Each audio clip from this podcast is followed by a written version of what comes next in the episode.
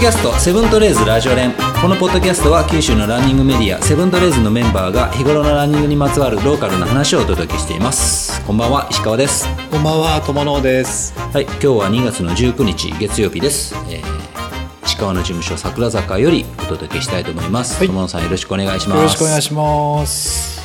えー今日のゲストなんですけど、えー僕はあの4月に、えー、タラの森トレイルランニングはい。っていうあのレースに出るんですけど、まあこれあの長崎である割とあのもう今回で9回目だから歴史のある大会なんですよね。まあ友野さんもご存知だと思うんですけど、あの結構アップダウンの、えー激しいあの難易度の高い、うんコースになっていて、まあ九州ではね、あの水上マウンテンパーティーも結構、えー難易度高いというか、累積標高が高いんですけど、まあそれよりも前に始めた大会としては、タラの森の方が早くて、えーきついコースです。うん。最初、始めた頃から、タラの森、きついよっていうね、はい話をね、うん。聞いたりしてましたよね。なかなかでもね、長崎行かないんですよね。うんまあなんか他のタイミングもこう重なって合わなかっただと思うんですけど、まあ今回ちょっとね、あの、ボルケーノに向けていろいろそこまで大会出まくってみようかなということで、僕ちょっとここに出ようかなと思ってます。はい。まあ友野さんも誘ってるけど今検討中ということなんですけど、はい。まあ、ここで、えー大会運営に関わってる、えーユニバーサルフィールド。まあ、これ、はいあの、大会の、あの、えー運営会社がユニバーサルフィールドさんなんですね。はいまあ、ユニバーサルフィールドの、えー本田さんっていう、えーご担当の方と、えー長崎コミュニティ、長崎トレランパーティーの中山雄三くんはい。と、えーザマヒロコさん。はい。の、まあ、お二人が、えーまあ、本田さんと、えー割とコアなね、えーメンバーとして、えー大会運営に関わってるということで、3人の方を今回はゲストに迎えて、コースのことだったりとか、えー今までの、えー立ち上げからの話だったりとかいうのを聞いてみたいと思ってます。はい。うん。なので、えー今からちょっとおつなぎしますので、はい。はい。はい、えー今日のゲストをご紹介したいと思います。えーまず、えーユニバーサルフィールドの本田拓郎さんです。本田さん、はいこんばんは。こんばんは。よろしくお願いします。よろしくお願いします。で、えー僕らのあの、ポッドキャストにも、えー前にご出演いただいた中山雄三くん。雄三くん、こんばんは。こんばんは、ゆうぞうです。よろしくお願いします。よろしくお願いしますはい。はい、はい、よろしくお願いします。はい。えーもう一人のゲストは、えー、ザマひろこさんです。ザマさん、よろしくお願いします。はい、よろしくお願いします。えーザマさん、あの、地元の、はいえートレランのコミュニティでは、福ちゃんというふうに呼ばれているので、今日僕と友野さんも福ちゃんと呼ばさせていただきます。はい、どうぞお願いします。ではでは、え3人で、えー今日はよろしくお願いいたします。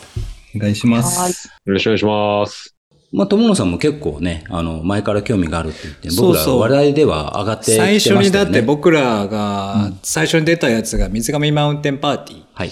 うん。に出て、最初のコースすんごいきつかったじゃないですか。うん、であれを言ってたら、いやん、タラの森もこれぐらいきついらしいよっていうね、噂をずっと小耳に挟み続けながらも、今まで行ったことがないっていうね。そうですよね。まああの、大会自体、まあ、あの、水上も、まあまあ、えー歴史的にもあると思うんですけど、あの、タラの森の方が、もしかしたら古いんですかね、本田さん。そうですね。えっ、と、2015年にプレ大会して、2016年から第1回で、で、今回の次の4月で第9回目になりますね。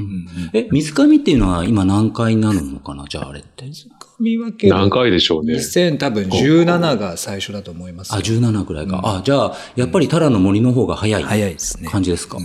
そうですね。ああ、じゃあまあ水上もきついってえー言いますけど、タラの森の方がやっぱりきついっていうことは、まあ、九州で言えば一番きつい大会の一発目っていうことですかね、まあこのタラの森って。そうですね。一番、二番。まあ、まあでも当時この長さっていうのもそうそうなかったでしょ？阿蘇ラウンドトレイルぐらいですか？阿蘇ラウンドトレイルもなかったですか？なかったはず。うーん。うん。じゃあもう。あそうはだって18年とかでしょあれ確か。そうですね。そうか。2015年、16年とかから。で、2019年で第3回をやってるから。そっかそっか。ああ、タラの森ですか？あ、あえっと、あ、アソラウンドと。阿蘇ラウンドトレイル。あ、うんうんうんうん。はい。じゃあやっぱりかなり歴史のある大会だなっていうことなんですけど、まずこの、あのー、大会の概要っていうのを本田さんからあのご説明していただいてもよろしいでしょうか？あ、はい。じゃあ大会の方が、まず開催日が、えっ、と、今年が4月の7日、日曜日ですね。はいはいに開催されます。大体時期ってえーいつも一緒ですよね。そうですね。1週目か2週目ってところで、うんえっ、と、大体この時期になってますね。はい。はい。で、開催場所は長崎県の大村市になります。で、コースですね。コースの方が2つありまして、はいえー修験者コース。こちらが40キロの累積が3400メーター。うんそれと、フォレストコースの、えー約19キロで1460メーター累積ですね。こちらの2コースでの開催になります。まあどちらも8%以上ぐらいのシャドウですか？よそうですね10%まではいかないからですね。まあでも、はい。かなりのシャドウですよね。り、そうですね。厳しいコースになってますうね。んこれはもう最初のその一発目からもうこのコースっていうのは同じコースなんでしょうか？どうですかね。最初、フォレストの方だけですよね。はいそうですねプレ大会でフォレストコースを、うん。えーやりました。で、第1回から自然者コースとフォレストコースを2つうん集めたんですけど、うん。第1回の修験者コースは、あの、周りが逆回り。だったので、はははは。岩屋越しから降りて、えー砂防からの黒木に登る。なるほど。金泉寺、京ヶ岳で、あとは、あの、まあ、アップダウン繰り返して、これだけ巻いていってゴールに向かうえっと、まあ、このあの、大会まだ出ていらっしゃらない方っていうのもいらっしゃるので、はい。えっと、まあ、音声で伝わる範囲で、えー結構なので、まあ、コースのことを、えー本田さん、お話ししていただい,、はいいただいてもよろしいですか？はい。じゃあ、修験者コースの40キロの方ですね。?40 キロ、3900、はいはい。400。で、こっちのコースが、まあ、スタートしたら、えー、最初のピークですね、氷岳っていう山頂に向かって、約山頂まで6キロぐらいですね。はい。6キロぐらいあって、ここで、えー標高が600メーターぐらい上がります。ほぼ10%ですよね、はいここは。ううんんここで一気に上がって、ここからちょっと尾根沿いを行くんですけど、この辺りからちょっとアップダウン、細かい、かなり細かいアップダウンですね。600のアップって言っても、ノンストップで600まで一気に登れる人って、なかなかいないですもんね。強いですもんね。そうですね。300でぐらいで一回足止まりますもんね。そうですね。ロードと林道も最初あるんで、あーなるほど。もっと実際は2、3、うん、3、4キロで多分600ぐらいまで。あ、なるほど、なるほど。うん、まあ、きついな。そうか。うん。まあでもそれ走ってまたそのシャドウで上がっていくのやったらかなりまたしきついですね。そうですね。この最初結構疲れますね。一気に登るんで。うんで、えー氷岳山頂から、うんこれあの、遠目越しって言うんですか？その、そうですね。遠目、遠目越しですね。うんもうこの辺りも、まあその後に遠目山とかちょっとしたピークがあったりして、はい。しながら次のピーク、京ヶ岳っていうピークがあるんですけど、ここが佐賀県最高峰の山になっててですね、はい。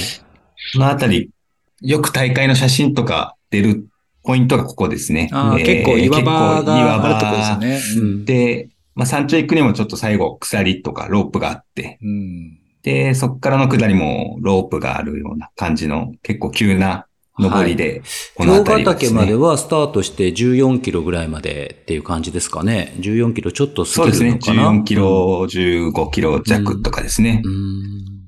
ここから次のエイドが、まあ、17.2キロ地点なので、はいもうちょい先まで、えーそこから行って、やっと最初のエイドですね。金泉寺エイド。うん結17.2構キロだか距離がら、うん。かなり長いですね。うん。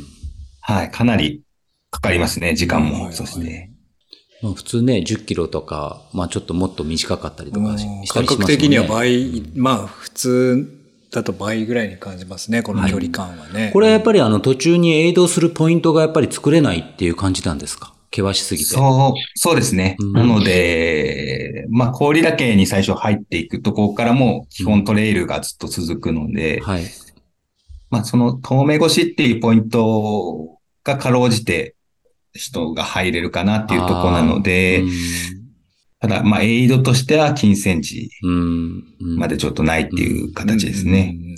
なのでまあ17.2キロまでの補給っていうのもやっぱりある程度持っとった方がいいですね、これね。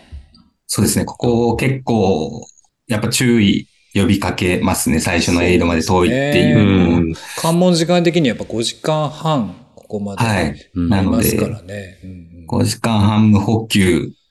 まあ、それを超える人も出てくるので、そうですね。うんやっぱ時間かかる人ほどですね、このあたり補給持っておかないといけないですね。そうまあ水も、まあ1リットル以上持った方がいい方もいらっしゃるかもですね。そうですね。水場も全くなくてですね、うんこのあたり。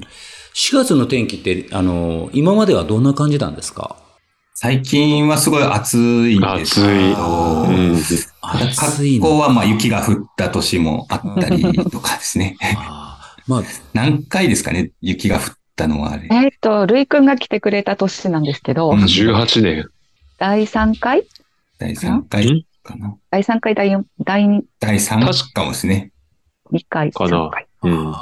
まあなんかそのあたりってなんか、わかりづらいよね、春はね。やっうんぱ雪降るときありますよね、たまにね。びっくりするような、うん、天気の時って。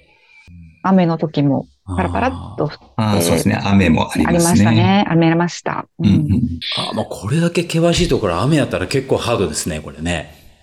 かなりドロドロで、あの時はうん4回、第4回とかだったかもしれないな。でも4月ぐらいって言ったらもう桜も綺麗なんじゃないですか？そうですね。ちょうど桜、まあ、会場の、えー、まあ、野田渓谷公園ってとこ桜が綺麗なんで、うん。ちょうどす、まあ、スタートのところ今年も時期的には、はいうん。桜が咲いてるんじゃないかなとうんうん思います。もうサーフェスはここはもうずっとトレイル。そうですね。結構、まあ、木も生い茂ってるようなとこで、まあ、部分的にちょっと岩場とかが、あ京ヶ岳山頂とかですね。この辺りはちょっと岩場になってるんですけれど、うん走れるとこは結構ふかふかの気持ちいいトレイルが続くとこもありますね。はいはい。いやいや、まあね、これだけ厳しかったら好きな人もいると思うんで、僕は好きです。いや、早く走れるとかじゃないですけど、やっぱ好きですね。うん。楽しいと思いますね。なるほど、なるほど。本田くんが岩場をちょっとって言ったなと思って。ちょっとじゃないの？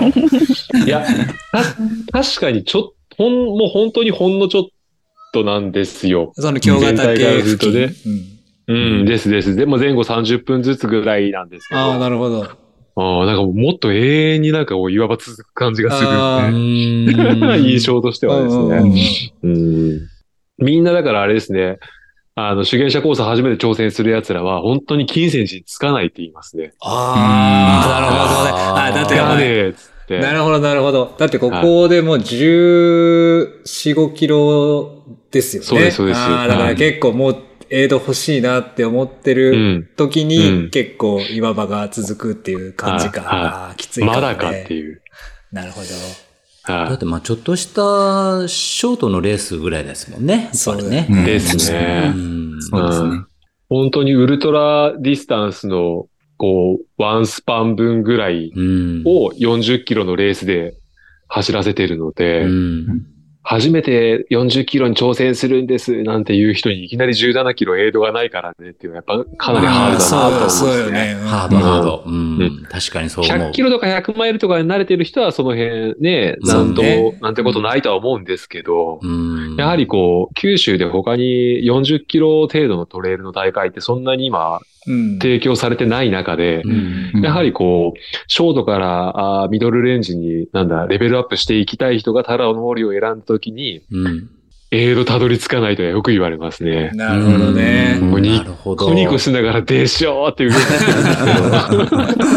ど。はいや、でもそれね。ね、挑戦する人はなんかその間どうしようかなとかいうのを考えるのもやっぱ楽しいんじゃないかなっていうふうに思いますけどね。まあ、まあ本当それを楽しみにしてほしいですね。そうね。まあ、こっからまたね、そのウルトラディスタンスに移行したいっていう人には、うってつけだよね、逆に言うとね。うんうんうんうんまあでもその通り4だと思います月ぐらいじゃないとこの区間エイドないよっていうの通用しないもんね。夏はしんどいな。うん。夏はちょっと無理だもんね、やっぱね。うん厳しいですね、夏はちょっとうん。なるほど。じゃあ、はえー京ヶ岳山頂から、えー金泉寺に行って、金泉寺からの、えー次、えーどんな感じでしょうか？はい。金泉寺から次のエイドが、はいまあ、砂防公園ですね。砂防公園こ。こまでが、はい。えー次が10キロ弱ですね、次の区間が。はい。で次の区間ももう完全にトレイルになっていって、はいまあ金泉寺出た後、まあ、五ヶ原岳っていうピークに向かって、はい。上り基調で結構、この辺りの結構ジ上りが結構グザグしてますね。きついんですようね。ー ん。結構、コース走った人、京ヶ岳の方のイメージが最後ついてるんですけど、はい。もう一回走ると、この五ヶ原岳付近の上り、結果きつかったよねっていうのを思い出す五ヶ原岳付近のその山頂と、その京ヶ岳の山頂って、その高低図を見る限りではほぼほぼ一緒ぐらいなんですけど、うんそうです。ね。うん。じゃあ、やっぱり結構またうん上がるわけですよね。はい、結構上がりますねでこの五ヶ原岳までもちょっとポイントですね。とまあ、距離的にはちょっと、エイド出てからそこまではないんですけど、はい。で、そこから、まあ、五ヶ原岳からちょっと下り基調で、はい。砂防公園まで。結構ここの下りのね、角度、角度っていうか、まあ、高低図を見る限りではかなりガーツンって下りますね。結構ここの下りも厳しいですね。ロープがあったあり。ーここも完全トレイルなんですね。そうですね。うんうんなので、このあたりも下りなんですけど、ちょっとうんきつい下りというか。うん。まあ、ここで終わりそうだな。ともさん。ともさん、下りは時を止めるスタンドが発生するけんね。止まってるからね、自分だけが。なるほど。まあでもね、はい服部さん、あの、この下り、長靴履いて下るよ。水上の時もそうやったけど。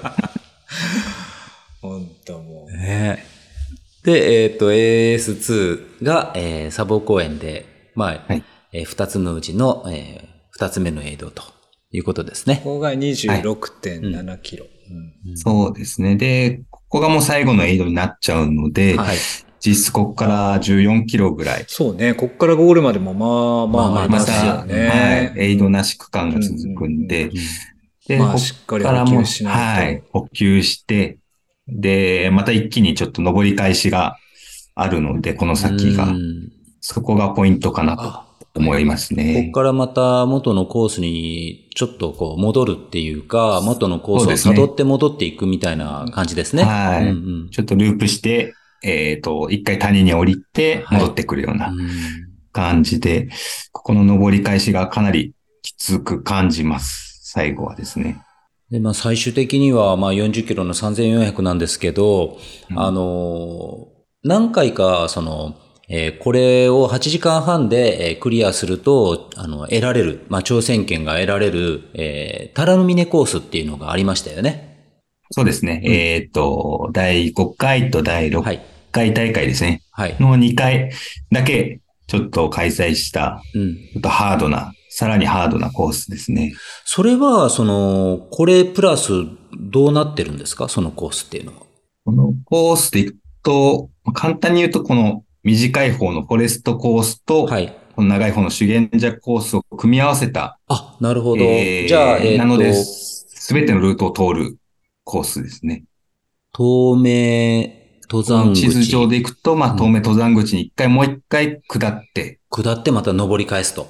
この東名越しっていうところに登り返すっていうのが追加されるみたいはああ、なるほど。なるほど。もうそれが、えっ、と、2回、過去2回だけな。はい。開催された。そうなんですね。それなんでその2回だけ開催されたんですか？なんか理由があえっ、った、と、第5回の時に初めてやったので、何ですかね。記念的なうん、うんうんうん。とこで1回、まずをやって、はい。まあ5回、6回とちょっと続けたんですけれども、うん。一旦やめまして。それでも8時間半切れる人がやっぱ少なかったっていうことですか？そうですね。でも、かなり頑張らないとうん。切るのは難しいコースではありますね。うんうんうんうんまあね、去年の見てても40人ぐらいしかいないですもんね。切ってる人って。うん。そうなんですよね。タラの峰になると、けど、距離的には、そこまで伸びずに、えーそう、えっ、と、45キロぐらいですね、タラの累積がもう、累積がもう一気に上きがっ。ています。うんうんうん4000台に入ってくるという。なるほど。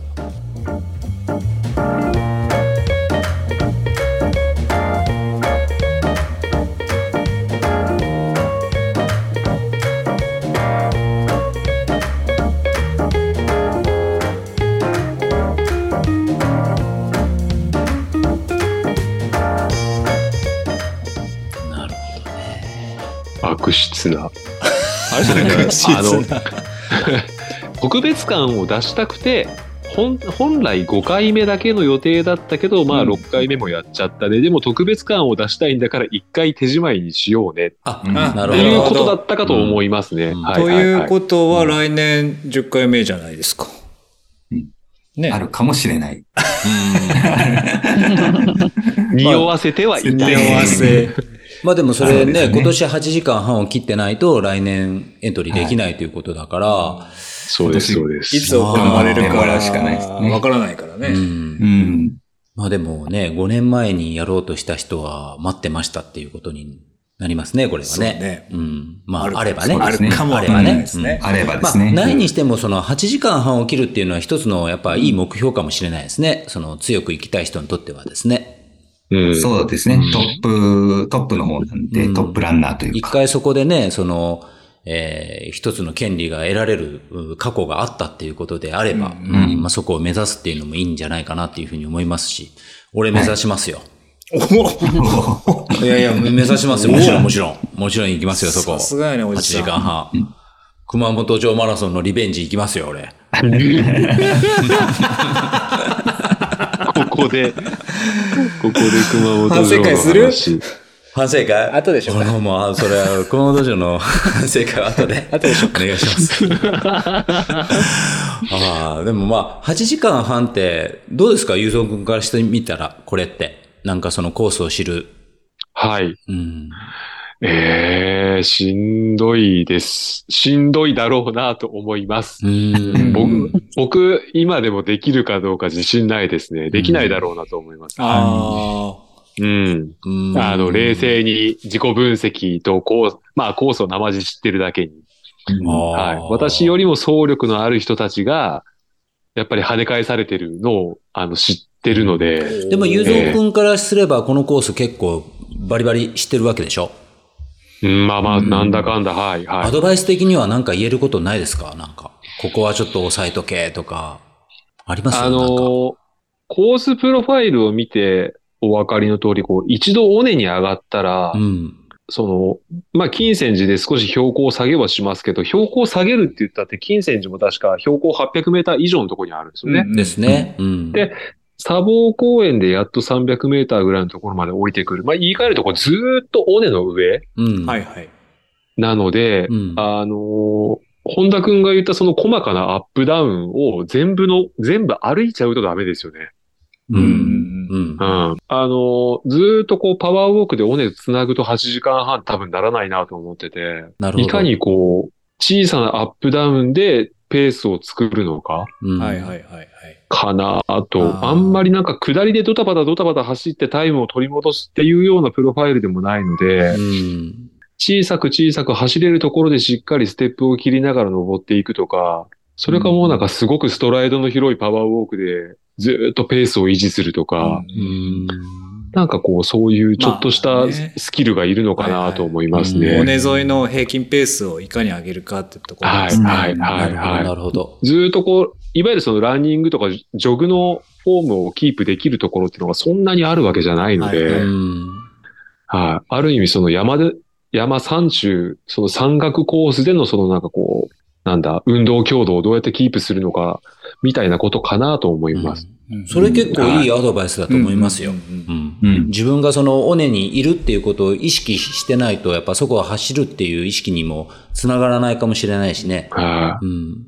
ただ、尾根上に行った時に、うわ、ここ走れって言われたと場合ね、って思っふざて、けんな、みたいな。石を投げられる可能性がある。もう、もう遅いよ、これ全部ね。はい配信するから。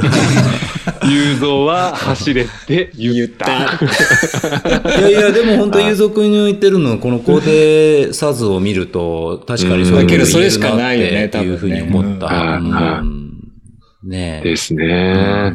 なるほど。それこそ、あの、石川さんが先週いらっしゃった長崎ラウンドトレイルはいの後半みたいに、うん、あの、市街地、地べたにこう登って降りて登って降りて、で、はいはい。累積を稼ぐコースじゃなくて、上がったところでずーっとこう、尾根うんを走ってるうちに、その累積が溜まっていく。うんで、累積が溜まっていくってことは言い換えると、こう、足にダメージが溜まっていくっていうことだと思うので、そこをいかに、しかもプラス、その補給回数少なめでうん。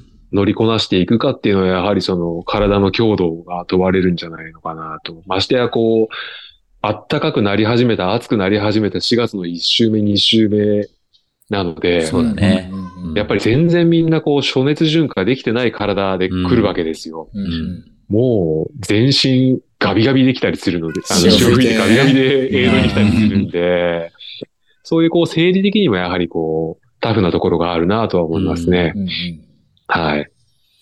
あといや、頑張っていただきたいんですけど。う、あと僕思うに、この17.2キロっていうこのエイド、長い距離じゃないですか。結構休むやついるんじゃないかなと。時間。え江戸でねう。ん。ああ、やっとエイド着いたって言って、気がついたら10分おるとか。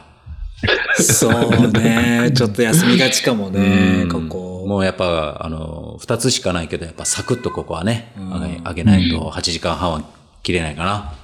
うん頑張ります。よろしくお願いします。頑張ります。まあ、切らなくてもいいからね。切りたい人は、はいね。うん。うん。まあね、あの、九州を代表する強いコースですから、8時間半という目標は、まあ、ひもう一つのね、えー目標になるんじゃないでしょうか。うん。うん。でやっぱ足切りと違ってこう、上というか頭の方にせ、なんていうのかな、ボーダーラインがあるとやっぱ男の子はやっぱ燃えますよね。うん。もちろん女の子も燃えてこ、燃えてもらえないんですけど。男の子は。うんまあでもね、はいもう完走っていうのもまあ一つの目標かもしれないけど、うんやっぱこれだけのコースに出るっていう人たちっていうのはある種そのね、えーそれなりに練習してきた人っていうのも多いでしょうから、まあそこら辺も一つの目標として、えーお話ししといた方がなんか。やりがいがあるんじゃないかなというふうにちょっと思いました。うん。で、えーこのえーレースもそうなんですけど、あの、前回のあの、僕が、えー参加させていただいた長崎ラウンドトレイルもそうなんですけど、長崎コミュニティっていうのが強い結びつきがあるうんコミュニティだなっていうふうに思っていて、まあ、この、えータラの森の、えー大会も、まあそういうコミュニティが、えー主体となって、えー立ち上げたっていうようなお話を僕もこう聞いてたんで、そこら辺の経緯っていうのもちょっとお伺いしたいなっていうふうに思ってるんですけど。はい。うん。経緯というともうね、うん。あの、僕も本田くんもうん後から、タラの森の運営に合流した人間なので、はいはいぜひ福ちゃんにちょっとその辺のヒストリーをね、福話しちゃんてもらえれば。がそのはい最初のはい立ち上げからいらっしゃるですよね。はいどそうですね。ど名前がそうですね。長崎トレランパーティーって名前が、皆さんで考えた名前がついた時には、はい。まあその時に、あの、参加はしてたので、はい。はい、この中では。だからもうもう10古い方かな年前ぐらいっていうことですか？これって。そうですね。うん 2014年には、2013年か2014年には、トレランパーティーはできてたかなと思いねま、す。石川博樹さんがお話しいただいたね、あの、地方でいろいろそのハッピートレイルっていう活動をしていたっていうところの流れですよね。もう長崎トレランパーティー。うん。あの、石川博樹さんがハッピートレイルを、長崎と佐賀で開催、あ、さ開催した時に、はい。えー参加したメンバーが、えーみんな、え、みんな長崎なの？長崎なの？ってなったらしくて、で、私その時は参加できてなかったんですけど、じゃあちょっと一回一緒に集まろうよ、みたいなことを、えーで、一緒に集まった写真とかも見せてもらったりして、あの、そこに私の普段から一緒にランニング練習してた、あの、小野京子さん、小町ですね。はいと。か他今、の水女性メンバーとかも。のね、あ協力。隊にね。協力隊で、うんはい。頑張ってくれてます。はいで、彼女とか他の、えー女性陣とかも参加、あの、みんなひろきのファンなので、あうんひろきさんのファンなので、いや、10参加してて年前めちゃくちゃかっこよかったでしょうね。今ももちろんかっこいいですけど。そうですね、うん池オジっていう感じ、今とてもするんですけど、はい10年前だ、そうですね、10年前ですね。でねすと、なんかもうキラキラしてましたねえ。い。やいや、もう写真で見てかもそう思っこよかったねいますもん。うん。かっこよかったです。皆さん、こう、ひろきさんに会いに、えーハッピートレに参加するっていう、はいあの、女性陣多かったですね。で、そこで、あのー皆さん長崎、みんな長崎なんだねっていうことで、まず集まって、で、そこから、まあ、宴会をしたり、一緒に練習会をしたりっていうとこから、それぞれがお友達を呼んでまた集まってきて、で、どんどんどんどん広まっていったっていうことで。で、私はその最初の時には参加できなかったんですけど、ハッピートレで佐賀にひろきさんがいらっしゃった時に、あの、まあ、参加して、で、その時に、あのーこの人も、たちもこの人たちもみんな長崎だよとかっうんていうのを小町から教えてもらって、はいで、そこからもどんどん、またさらにどんどんどんどん、あのー長崎の輪が広がっていったっていうふうに。まあ、その時にその長崎トレランパーティーっていう名前になったんですか、長崎トレランパーティーが、っていう名前になったのは、そのタラの森のプレ大会を開催するにあたり、うん。なんか名前いるんじゃないのっていうことであ、コミュニティの長崎の。そうですねんはい。で、例えば誰が、そのリーダーとか、うん誰が長であるとかっていうのは特にうん。決めてなくなるてほ、ど。で、まあ、まとめてくれる方がいらっしゃるうん。っていう感じで、あの、旗振り役の方がはい。いらっしゃったりとか、うん。で、練習会やるよっていうことを、あの、声かけてくださったりとか、はい。で、いついつ自分が山に入るから誰か一緒にしないかとかね。はい。で、いついつ宴会やりますとか、そういうことで、まあ、どんどんグループといいますか。はいじゃあ、その、タラの森の大会とともに、その、発生したコミュニティっていう感じも、まあ、ありますよね。うんありますねう。んじゃあ、その、名前は大会が開催されるからできたっっていうところはありますね。なるほど。大会が、その、まず開催されるようになったっていうのは、あその、はい。自分たちのそのコミュニティでやろうとしたんですか？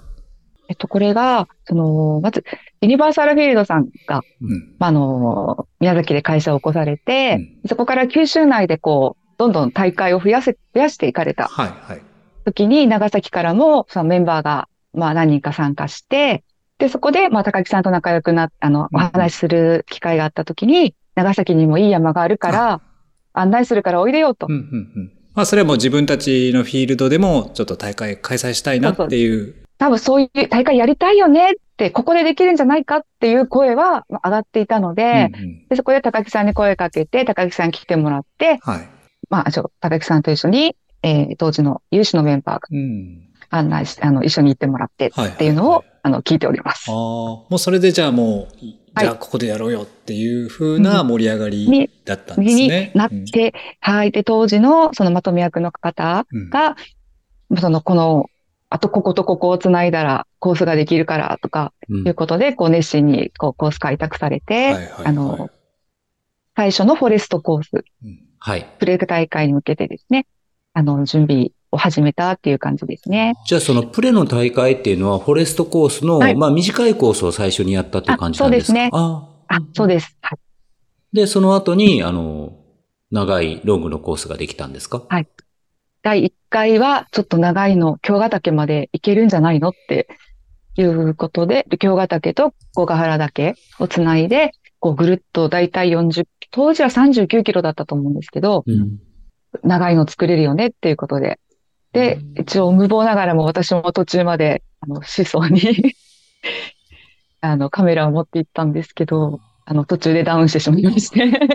じゃあ、福ちゃん基本的にはそういうはいサポーター的なその活動そうなんですか、はそのトレランパーティーの中でも。私は、あの、まあ、写真を趣味にしてた、してるっていうのもあったので、あの、大会やるなら写真係やりますって言って手を挙げたんですなるほど。うんその走ってる人の写真撮れますっていうので、こう手を挙げてしまって、高くないところのフォレストコースの途中までなら自力で行けますって。で、そこで写真撮りますっていう。あとはゴールに戻ってゴール写真を撮りますとか。なるほど。じゃあそもそもじゃあ、ことの始まりがやっぱりその、長崎のコミュニティで、えー始めたっていうか、あーことでいいんでしょうか。うん、そういうことなんですね。だからこう、今でも、今でもっていうかずっと自分たちでこう、がすごく深く関わってやっていこうっていう、今の流れなんですね。なるほど、うんなるほど。そうなんでしょうね。うんうんうん。平たく言うと売り込んだんでしょうかね。うんうん。いや、ほら、けど、なんかすごいやっぱり、本当メインで動いてるじゃないですか、長崎のそのコミュニティが。うんでけどそんなにそのね、その、その情熱っていうか、なんでそこまでそこに情熱が皆さんあるのかなって、ね、時間、そうそう。時間もお金も多分すごいつぎ込んでると思うし、だからそこをね、ちょっと聞きたいなって、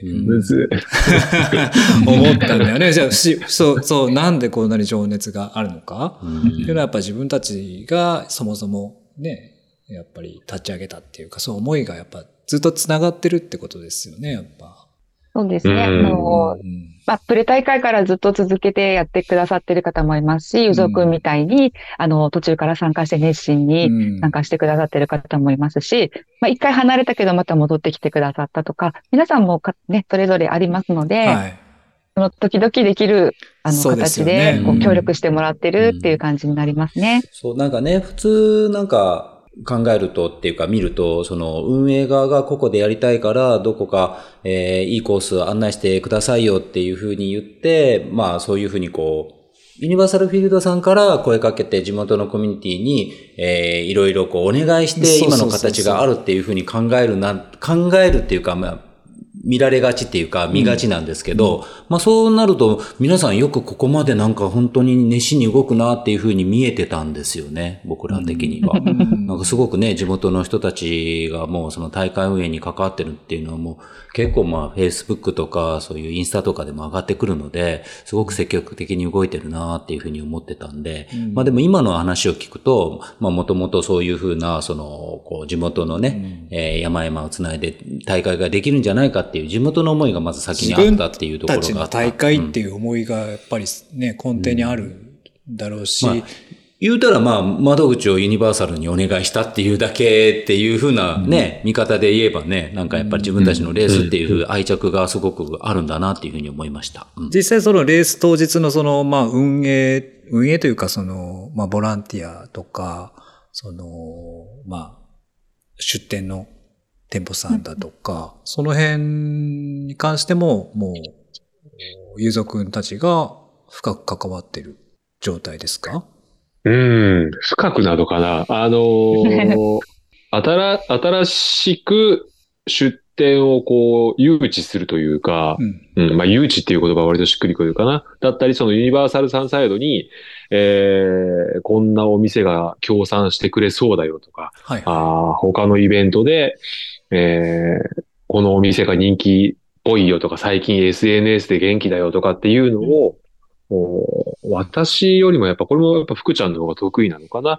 あの、地元にちゃんと根が張ってるので、うんえーそういうところを拾って、えーユニバーサルさんとの定期的なミーティングの中でこう紹介していくみたいな動きはありますね。なるほど。うんうんうん。まあ、そこら辺のでもアンテナの張り方って福ちゃん結構、あのはい張ってるんですね。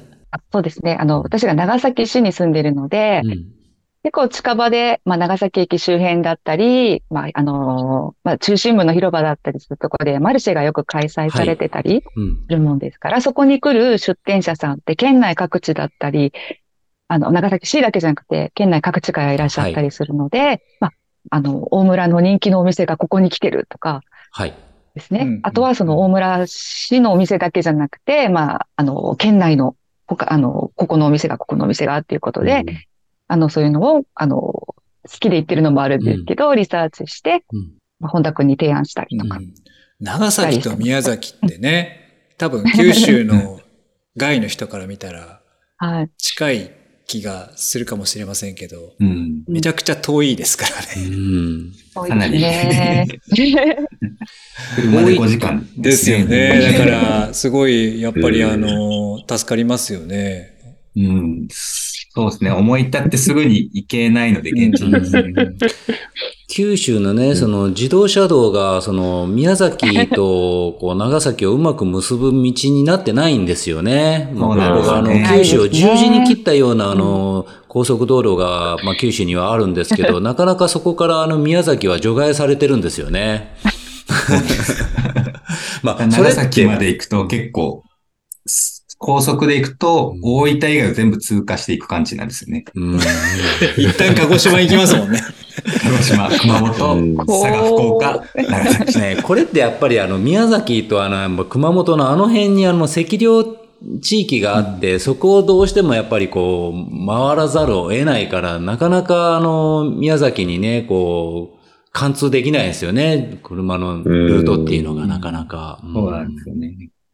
今でこそあの、椎葉村とか行きやすいですけど、もう全然行けなかったですもんね、あそこ、本当に道路。がね、だいぶそうですね。うん確かにあの、平家が、ね、逃げていったらあそこぐらいまで逃げるんだろうなって。あそこまで逃げたら絶対見つからないんだろうなって思うぐらい卑怯ですもんね。うん。うん。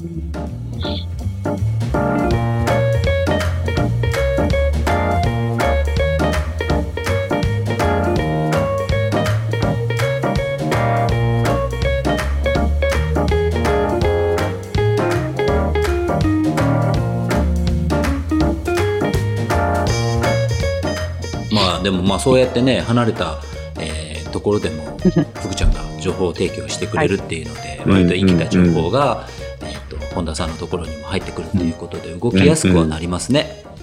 把握しやすいというか。うんはい。特にあの女性目線のそういうのって大事ですよね。今トレーラーのあの女性人口増えてきましたもんね。うん 今声が大きかったゆゆうぞくん。大事って。ここで力強く。いやー、もうだってほら、おじさんたちやっぱ美味しいケーキ食べても、お店の名前とか覚えんじゃないですか。ごめんね。確かに。一瞬で忘れるもんね。美味しい。でも何泊とか覚えとらんとやけど、うんほんとそんなもので。で、うんあそのね、SNS に対する感度とかもやっぱ女性ならではなのかなってうん思いますよね。うんうんこの辺はもう僕がこう、いくら、あの、気にしてても、やっぱりこうなんか女性のその情報収集力、絶対叶わないですよね。うん。おいちゃんは大体カレーとあの豚汁があればいいっていう感じやもんね。ええええええはい。でも今もあできれば、あの、鶏飯かなんかのおむすびかなんかがあれば、はい本当に、やっぱでも女性の感度大事ですよ、本当非常に大事だと思います。はい、はい。またそのね、女性の意見とかも女性の方がね、やっぱりあの、キャッチしてますもんね。うん、うん、ううん。ん。僕らもうです。サーフェイスがどうだとか、そんなことばっかりだもんね、やっぱね。ばっかり。確かに。それこそ SNS にそういう食べ物が美味しかったとかって写真撮って情報発信してくれるのはやっぱ女性だなと思うので。うん。はいでも、長崎はなんか美味しいものが、なんかすごいあるイメージです。あちゃんぽん。ーまあ、基本甘いもまあまあ、のです。ちゃんぽん。まあ、甘いもの？あ、そうなんですか？そうよね基本甘いものです。なんで甘いものが多シュいんだろう？ガーロードですよ。あそうですねシュガーロードですね まあ甘いものってね、炭鉱町にも多いんですよ、甘いあ、ものは。だからいい、ああそこから長崎までシュガーロードがーうんうんあ、そうそうですね。うん繋がって繋がってる。るんですようんはい筑豊から。なるほど。うん。あの、大村通ってますから。ですよね。うん。やっぱ甘いもん多いんですか？あの、なんかね、参加賞がいつの間にか全部甘いものになってたとか。カステラとか出ます？ああ。そうですね、カステラ。福ちゃん、カステラは、カステラはどこがおすすめですか？福ちゃんの好きなカステラ屋。あのですね、僕あはの、、出来たての、出来たてのカステラみんな一人ずつよどこのお店も美味しいです。どこあの、有名なお店ありますけども、うん開けたてですぐ食べてください。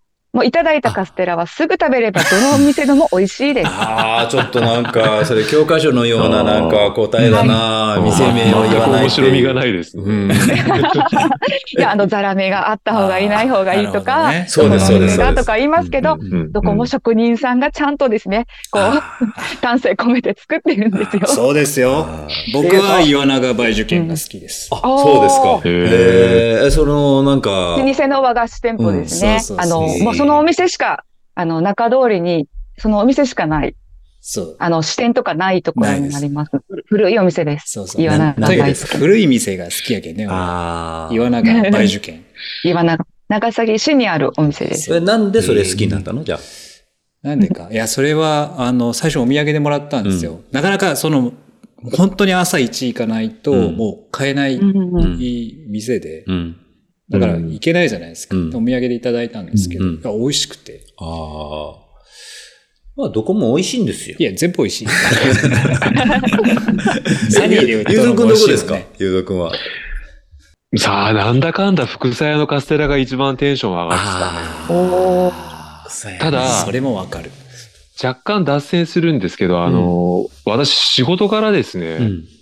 お客様に、あの、自社の製紙、自社の製品を、そのカステラの、こう、茶色い面に焼き印をつけて、うん。あーで、取引先さんに渡すなんていうことをするんですけど、はいはい。へえ、おしゃえーれ。おお世話になってます、つって。うん。それを対応してるのが、それを今対応してくれてるのが文明堂総本店さんでう、ん。はい。なのでちょっとまあ、よかったらというか、あのーあれですね、長崎市の大鳩の交差点に面したところに店舗があるんですけど、うそこ、なんかこう、お客さん開けると、おってこう、テンション上がってくれるので、うんですね。うん。だったりとか、あとまあ、よくみんな言うのは、あの、カステラの切れ端が美味しいって言いますね。美味しい。俺、それ大好き。はい。あの、直売所なんかで朝一番にバーンって売り切れちゃうんですけど、こうなんかちょっと気が利く大人なんかがいると、カステラの切れ端を山ほど買って練習会の時とかに持ってきてくれて うんて、うん。それをみんななんか素手でわさわさ掴んで食べるんですけど、うんそれ、映像ではないんですか？エイドではちゃんと断面のあるやつを、嬉しいね。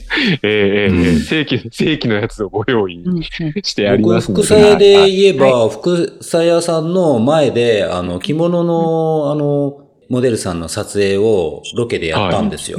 別にあの、断りとかなく、あの、外観が良かったんで、あの前に、えー。モデルさん、まあ、その時アンティーク着物の本僕作ってたんですけど、アンティーク着物を着た、えー女性の、えー立たせて撮ってたら、えっ、と、水をまいてる、その、中の人がこう、何、何されてるんですか？とか言うから、外観がいいんで、あの、ちょっと撮影させてくださいって言ったら、あ、いいですよって言ってくれて、えー中にこう、入ったと思う、入ったら、その店長さんだか、えーまあ、責任者の方が、あの、紙袋を持って出てきたんですよ。皆さんにって言って。はいくくれたんですよ。へえ。くれたんですよ。なんか感動してくれて、すごいなんかこの、可愛い モデルさんねって言って、まあ僕らあの、その福さ屋の外観に合わせたモデルコーディネートで、あの、ちょっとゲリラ的に撮ったんですはいよ。はいはい。うんうんうんそしたらそれすごい喜んでくれて、あの、カステルくれました。まあまあ宣伝じじゃないんですけど。ですね。でも、でも僕の好きなのは偉人堂のカステラです。ああ、ありがとうございます。まあそうきたかっていう感じですけど、偉人堂です。僕ザラ、ザラメが好きなんですよ。ああ。なるザラメが好きなので、もうそうです。本田さんあります？ちなみに。ほど。逆に僕、宮崎に住んでるんで、うんあんまりこう店舗のこととかがわかんなくてですね、はい現地の。はい。それこそその偉人堂さんあ、は大会に協力を、協賛とか。あ、そうなんですか。へーあー僕いいこと言いましたね、案外。はい、めめちゃくちゃ。めっちゃいい振りやったピンポイントで。あ、本当ね、いいこと言いましたね。まあ、偉人堂さん、あの、はいなのでコース、あの、サービスエリアで買えるんですよね。割とね。うんそうですねんで、あの店舗も、ありますし。あの、結構包み紙好きで、僕あれ綺麗に剥いで、綺麗に剥いで割と取ってるんですよ。おあの、包み紙が好きで。それは市内、はい長崎市内ですか？大村ですか？大村もありますし、諫早もありますね。へ美味しいですよね、本当あのザラメがね。うんうん。ものす美ご味しいです。うんはい じゃ あダメ。ああ、あ僕いいこと言うあの、普段、普通のカステラも美味しいんですけども、はいさらにワンランクアップの五三焼きってあ五三いう焼きね地元カステラがあるので、はい。ぜひそちらもお願いします。買ってみてくださいはいはいはい。カステラも僕めちゃめちゃ大好きですよ。うんえ、カステラエイドで出るんですか？出ます。偉人堂のカステラがエイトで。これは、あの、金銭寺ですか？どちらでも？えーと金金金銭寺。ですね。うんはい。4個とか食べたらダメよ。4個とか食べたらダメジップロック持っていったらダメなんですか？ダメダメ。1個にして制限ください。時間ギリギリに行ったら何個かいけるかもですよ。ああ、そうですね。1個でお願いします。これあの、もうここだけの話でもいいんですけど、あの、これ、ジップロックあるじゃないですか。あれになんか食べるつもりだからって言って2、3個入れるのっていうのは、これ、エイドのマナーとしては、これダメなんでしょうかね？ダメだと思うよどうなん、どう思います？どう、どうなんですでも、本田さんから。数をうん指定してなければ、うん。うん。例えばなんか、ありだと思います？なんか放送されたお菓子とかの結構ざっくりガシャッと入れてうん。出たりもすうん。ることもなんかあると思うんで。、おにぎりの個包装のやつを3つぐらいでこうう入れていく人いるじゃないですか。うんまあね、あれからすればなんかちょっとこう、このぐらいのこう、ね、M のジップロックの中に、そんなにカステラ食べたいの？いやいや、トマトと、トマトとか食べたいけど、そこで、その場ではね。うん食えないじゃないですか、あー。2個ぐらいしか。でもなんかそういう、ね、あの、エイドとかやっぱりご当地の、その、美味しいもの出てくるじゃないですか。うん。ね、漬物とかもそうだと思うんですけど、うん。なんかあれね、もうちょっと食べたいなって思うんで、なんかこう、ちょっとしたジップロックとか、ななんだろう、そのジップロックじゃなくてもいいんだけど、うんうんうんなんか、そういうのを持っていくのは、果たしてこれはマナー違反なのかどうなのかって結構自分の中でずっと葛藤があったんですけど、結構グレーゾーンなとうんこついてくるね。そうですね。難しいな。どう思う？映像。ただ、あれじゃないですか、その行動時間を長く稼ぐっていう、競技の側面においてはいいのでは？うん。うんうん、その所定の個数以上に持ってかないでっていう、マナーの意味ではちょっとまあまた、あの、論議別なんでしょうし、うん。大会によると思いますけど、うん。まあ今、今ここで立ち止まって食うつもりはないけど、後で歩きながら食いたいから、ちょっとジップロック入れてくね。はうん。私全然ありだし、それはやりますね、私も。ジップロックのサイズによるよね。知らんわ、そんな。L サイズはさすがにダメでしょ。それ L はは、L は品がない。それはもう、その場その場で、あのね、うん。いい悪いはねちゃんとお断りしてね、いいですか？うん。でもなんかさ、うんうんあの、日本人って割とさ、こう、運営側に一時聞くじゃないですか。例えば、まあまあ、そうですね。ねなんか電池は2個なのかとか1個なのかとか、なんかものすごく細かく聞くじゃないですか。うんうん。ね それとカステラは3個なのかは別次元だと思うけど。いやいやいや、なんかね、あの、いやでもやっぱりレースもね、生き物ですからね。ねうん確かにその、なんていうかな、エイドステーションやってて、うん。あの、いちごとかオレンジとか、まあ、例えば果物出したりするわけですけど、うん。最初はこう、参加人数に対して一人一個ぐらいだからって言われて始まるけど、うん。だんだんだんだんレースが進行していくと、例えばその、そもそもレース、あの、スタートしなかった人の頭数がわかるとか、はいはいはい。あるいは進行しながら、何人かこう食べずに行っちゃう人たちがいるから、うんちょっとこのペースだと売り残、売れ残るぞってやっぱわかるんですよね、あれね。はいはいはいはい。絶対、こういう時売れ残るでしょ、どうぞどうぞってなるよ大ね。体。うん。売れ残るものがやっぱあるのが事実で、それは、その、選手の顔色とか見ながら、いけそうやったら2個行っていいよとかっつって、こう、綺麗に売り切りたいっていう、あの、本音があるのはやっぱ間違いないですよね、これね。ねやっぱ。売れ残ったものをも、その本部に持って帰っちゃう方がよっぽどなんかこううん残念だったな、うんみんな楽しんでもらえたかったなと思うから、結果的にその先頭を走ってて、走ってた人たちが何じゃあ、え、いちご2個食えたの？うん。言うかもしんないけど、うんボランティアやってるサイドとしてはやっぱ売り切りたいですよね。うん。ちょうどでね。うん。だっておにぎりとかわざわざやっぱ握ってるんだからね、やっぱり食べてほしいですよ難しいねね。。難しいよ。はい。やっぱだいです。なんか生き物だなと思いますねうん。余らせず、ね、はいみんなに行き渡らせるっていうのはね。うん。まあ確かにね。まあうん確かにそうなんですけど、ちょっとジップロックはずっと、あの、一応持っとき。うん。ぜひぜひ、はい。さすがにスク好きあらば。スクリュージップロックはダメだなとは思うんですけどね。なんか脇腹当たって痛スクそうですスクリュージップロックも、なんか前夜祭に持ち込んでいいのかなとかって思うんやけど、やっぱそれはダメか。長くないジップロックの話。長い。いや、もうそれはカットするから。せっかく、せっかくあの、ほん、ね、大会側の人とさ、ボラの人たちがこう、そうそういるから、選手目線で聞いて、聞きたいことってどこかなっていうふうに考えると、俺はそこだったの、やっぱり。なるほどね。ジップロックだったんですね。ジップロックで持って行って、意 失外と聞礼になるけないのかどうなのか。質問かもね。意外と意外と。意外とどうなのかなってみんな思ってるかもわかんない。あとなんかさ、その前夜祭でもめちゃくちゃ余ってるのを見るんですよ、やっぱ。前夜祭。あれは辛いね、ちょっとね。もうその20人ぐらいで、あの、もうビュッフェもね、そこまでその、量がないものだったら別やけど、結構めちゃめちゃ余ってるじゃないですか、やっぱ前夜祭とか、大概。あれなんかちょっとホテルに帰って後で食べたいなって思うやつを詰めて帰れないのかなって思う。まあ衛生上ね、うんちょっとね、それはな、かもしれないけど。確かにね、そう。そうですね。うん。それで、衛生のそ、れでお腹痛くなったとかなるとね、うんやっぱダメやから、そうなんです。それはダメかなとは思いますけどね。うんいや、もうちょっとコース整備の話とか聞いた方がいいと思いますもちろん、もちろん、もちろん、もちろん。もうせっかく3人いるから、と思って。はい。で、えーまあこれね、あの、ずっと大会運営、あの、ゆうぞくんたちがこう関わって1年かけてから、まあ開催まで関わってるじゃないですか。まあ1年の動きっていうのはどういう感じですか？ああ、1年っていうほどかな。うん。まあ、えーな何もね、動かない時期もあるでしょうけど。うんあのですね、えっ、と、大体、えー、11月の終わりとか、12月の初めぐらいに、翌年の大会のことを意識し始めるんですよね。はい。まあ、毎回、ミーティングを始める決まったメンバーがいて、まあ、はい本田くんがいます。はいで、えー、毎年受付関係をぐるっとまとめてくれるのが福ちゃんがいて、はい。えー、まあ、道中名前が出ましたけど、お小町さんはい。が、まあ、あの、私なんかよりよほどタラ山系で、はい。あの、よく遊んでた、あーベテランとして入ってくれて。うん。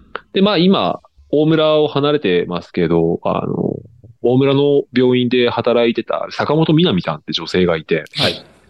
まあ彼女があートレランのすごく大きな大会で、えー、救護スタッフ、救護ボランティアなんかで入って、すごくあの経験値もスキルもあるので、んそういった子が、あのー救護面の、まあ、情報をくれたりとか、ああいう役割を持ってるんですけど、で、まあ、あと、お私が、えー、もうせいぜい、まあ、弁の立つ、あの、髭面ぐらいの感じで 加わるわけですけど、弁の立つそのひげそのぐ面。らいの、はい。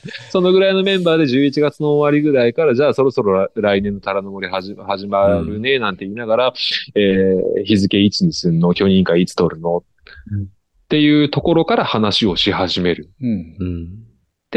ユニバーサルさんが、その大村市とセッションをしていくのを通じて、えー、大体毎年、本田君いつだっけ ?12、まあ、今年で1月？エントリー開始。2月だったっけ？そうですね、2月。2月か。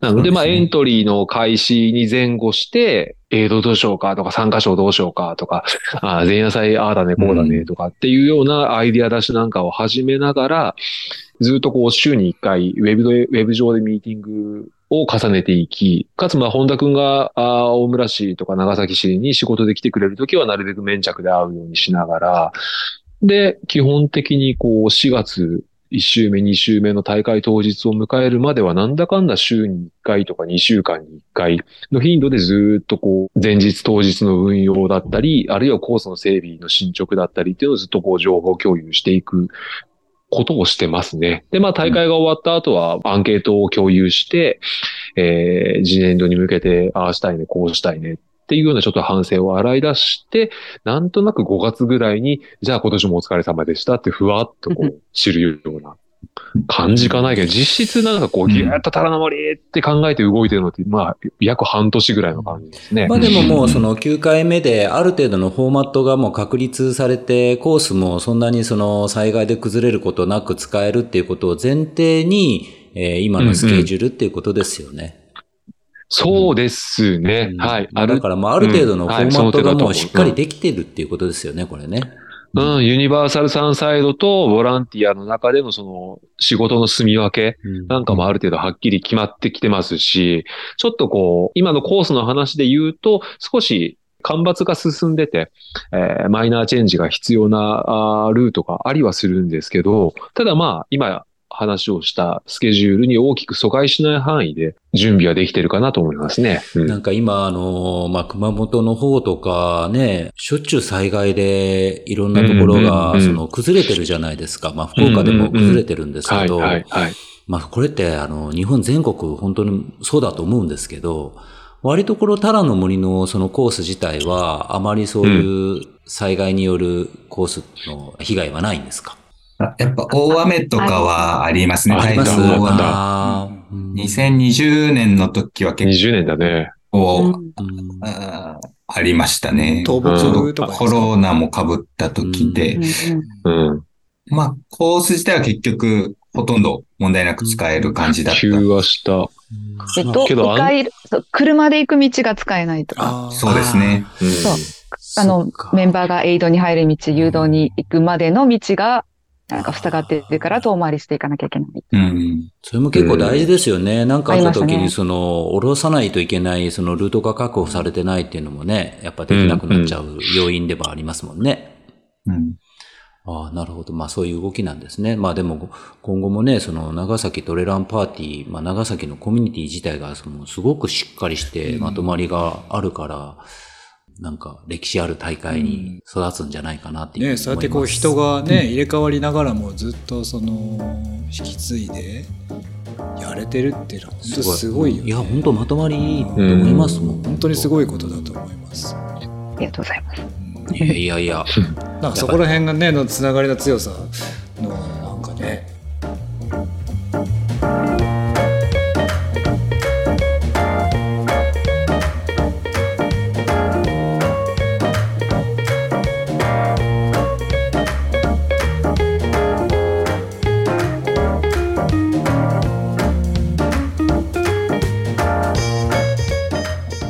福ちゃんからして、その長崎トレランパーティーの女性率っていうのはどうですか、僕なんか高いイメージなんですけど、女性率、なんか長崎のコミュニティの。そうですね。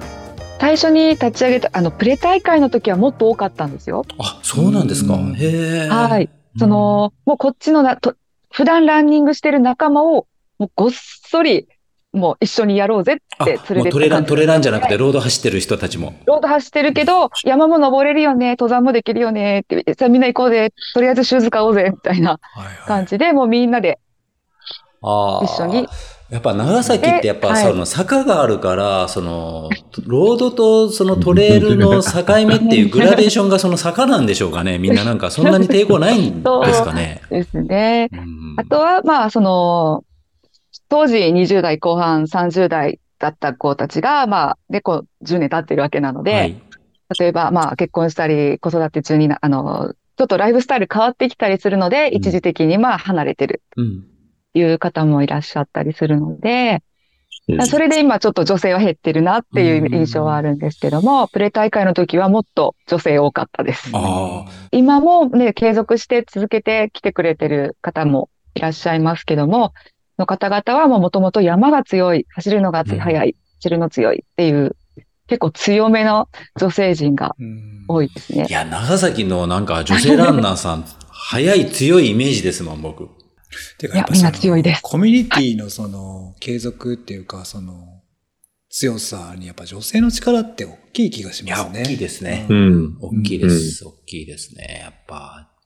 普段はそれぞれ、まあ練習してて、で、週末誰かがやるよってなって、まあ一緒に練習されたりとか、そこでまあ走力の合う人たちとかが長い練習をされたりして、あのラウンドトレインのコースを作ったりとかうんしたりしてたようです。うんやっぱこう、ちょっとこうね、えーエイドとかさ、事務方的なこととかもやっぱ女性の方がやっぱあの早いしね、まあ、丁寧ですもんね、うんやっぱりね。うん。うん。いや、だからなんか前、なんかいろんなあの回でも僕言うんですけど、全然福岡そういうのないなーって。熊本あって長崎あるんだけど、福岡ないんですよああ、確かにうん。確かに。うん、なんかね、長崎とか熊本はコミュニティがあるんですよ。福岡はグループはあるけど、コミュニティがないんですよ。ああ、そういうイメージ。ああ、グループとコミュニティと分けて定義するなら確かにそうかもですね。うんうんうんうんうん。うんやっぱ、そこ僕微妙に違うなと思いますね。グループとコミュニティっていうのは。やっぱほら、福福岡の人たちはやっぱ都会子だから。ね。うん逆になんか僕は独自性がないんじゃないかなっていう気がしますけどね、なんかね。独自性を出すことを避けるんじゃないですそうね。そうかもなね。あーなんとなく福岡出身の僕からすると、そうだろうなと思いますけど。うんうん。うん。なるほどね。まあなんかちょっとね、あの、暑いですよ。長崎は。うん。で、餃子はどこがいいと思います？餃子は雲流亭です。ああ、雲流亭ですか。雲流亭です。福ちゃんどうですか？であんま飲み歩かないんで、んだ私なんとも言えないんですけど、そうあの、もう、まあ、食べに連れてってもらったことある中では、そうですね、雲流亭かなと思います。ぱしそうか。法運亭も美味しいんですけど、雲流亭です。あ、そうですね。でもまあそこは1、2っていう感じですか？うん。まあ、空いてたらそっちに入る。で、こっちがいっぱいだったらそっちに行く。やっぱりそうなのか。なんで急に餃子の話になったんでしょいやいや、映やっぱり像で出してほしいんじゃないですか、こいややっれ。ぱり、そのね、これやっぱさ、やっぱあの、石川博樹さんも言ってたけど、トレイルランニングっていうのはそこに行くっていうことがね、あの、うん。まあ一つの楽しみじゃないですか。で、まあ宮崎に行きます、長崎に行きますって言った時に、やっぱ絶対あの、食の失敗は許されないですよ、やっぱ。食の失敗は許されない。うん。うん。確かに。うん。そこは含めてね。3食、3回ぐらいしか食べれない、そのね、ものは許されないんで、まあだから。まあ、絶対これが美味しいっていうところは知っときたい。うん。うんトレイ雲流ルトリ亭です。うん、なるほど。はいうん。はい。もう他になんか おすすめあります？ゆうずくんなんか、長崎に来たらこれを食ってくれとか、まあ、つね、そういうのも楽しみの一つですから、九州外の人たちにとっては。うんうん確かに。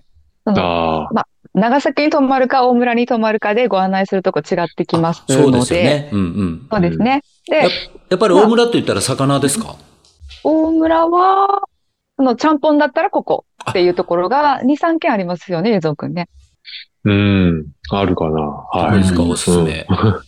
大村？のちゃんぽん、今そうですよね。だって、日、長う、ん虎ノ森で長崎市まで来ないですもんね。そうなんですよ。皆さん長崎、そうはいそうだそう大村でだ。みんな帰っちゃうんですよ。うん そうそう。そうだ、じゃあ大村のちょっと情報を、うんまあ何百人か行くから。はいレース終わって飯食って帰るみたいな話になった時に、うんああ、押したいのはでもパールちゃんより共和飯店なのかな。そうですね。パールちゃんあ、パールちゃんっていうちょっとまあ、ちょけた名前の。何ですか、パールちゃんって。パールちゃんっていうね、あお店の名前なんていうのかな、中、中華系の食堂さんがあるんですよ。うん。ほうほう。はい。で、はるちゃんいっぱいになるよ、これ。いや、大丈夫ですいや。なんのかな？た ただ確かに、コース整備に行くたんびにパールちゃんで味噌ちゃんぽん食って帰ってるのをインスタのストーリーに上げたら、うん。何人かがどうも感染してしまったみたいで、うんパなんか、タラの森行くとパールちゃん食って帰ってる人いるんですよ。味噌ちゃんぽん美味しそうね。美味しそう、美味しそう。うん。そあれやっぱあれです俺ね。コース入ってしっかり汗かいた後って、こう、うん異常に塩分を体が欲するじゃないですか。うんやっぱちゃんぽんって効くんですよね。うん絶対なのでうんパールちゃんほんと国道沿いまであるので、高速にすぐ乗らないで、うん大村のその国道に出ていけばある。うん。ハッシュタグもパールちゃん入れとくよ、じゃパールちゃん、はい。あ。うんはい。あともう一個、共まあ、共和飯店さんっていうのが結構昔から美味しいお店として、名前が知られてて名前からやばいね、それね、ちょっとね、もう。今日は。はい。和をもって協力する飯の店と書いて共和飯店ですね。それやっぱ行くもん、名前聞いたら。一時期閉店されてたんだけど、うんなんか味がいいからって言って、ど、なんかもう全然、あの、血も繋がってない方が確か味を復活させたくてそうですえとかってね、いうお店なんですよね。俺も引き継いでもいいなはい 一応なんかごし、その、もともとされてた方からご指導いあただい本当ですか？て、ええリニュー、あの、リニューアルオープンまでに結構訓練されて、あ本当ですか？そうです、そうはい、です。修行されて出されたそうなので。俺もそんな話ないかな。飯屋ですか？うん。そこもちちゃんぽんが美味しい？ちゃんぽんです。ちゃんぽん。他にも、いや、基本はこ共和飯店はね、中華丼ですよ。中中華丼。今 おー共和飯店は中華丼ですね。あの、ちょっと溶き卵が、うん。なんかこう、入ってる感じのあんなんですけど。中華丼ってあの、なんか天津飯みたいなやつ？あ、そうです、そうです天津ちょっとドロッとしたやつ？はいはいはいそうです、そうです、そうです。うんはい、はい、はい。うまいですなるほど、なるね。ほど。じゃあその2軒だね。はい。あともう一個押せるのは蕎麦屋さん。蕎麦屋。蕎麦あ、それも聞きたい。はい何はいあのー正しいって書いて蕎麦賞、蕎麦生お店があるんですけどここ私、本当トレラン始めてすぐ、タラの森、あ、蕎麦賞ですね。失礼しました。トレラン始めて、タラの森遊びに行くたびに、あの、連れてってもらってたようなお店で、うんうんここはあの、季節ごとに本当あの、ちょっと変わったメニューなんかを出すんですけど、そもそもお蕎麦がすごい本格的で、うん。まあなんか山行った後の飯とはちょっとトーンが違うんですけど、うん。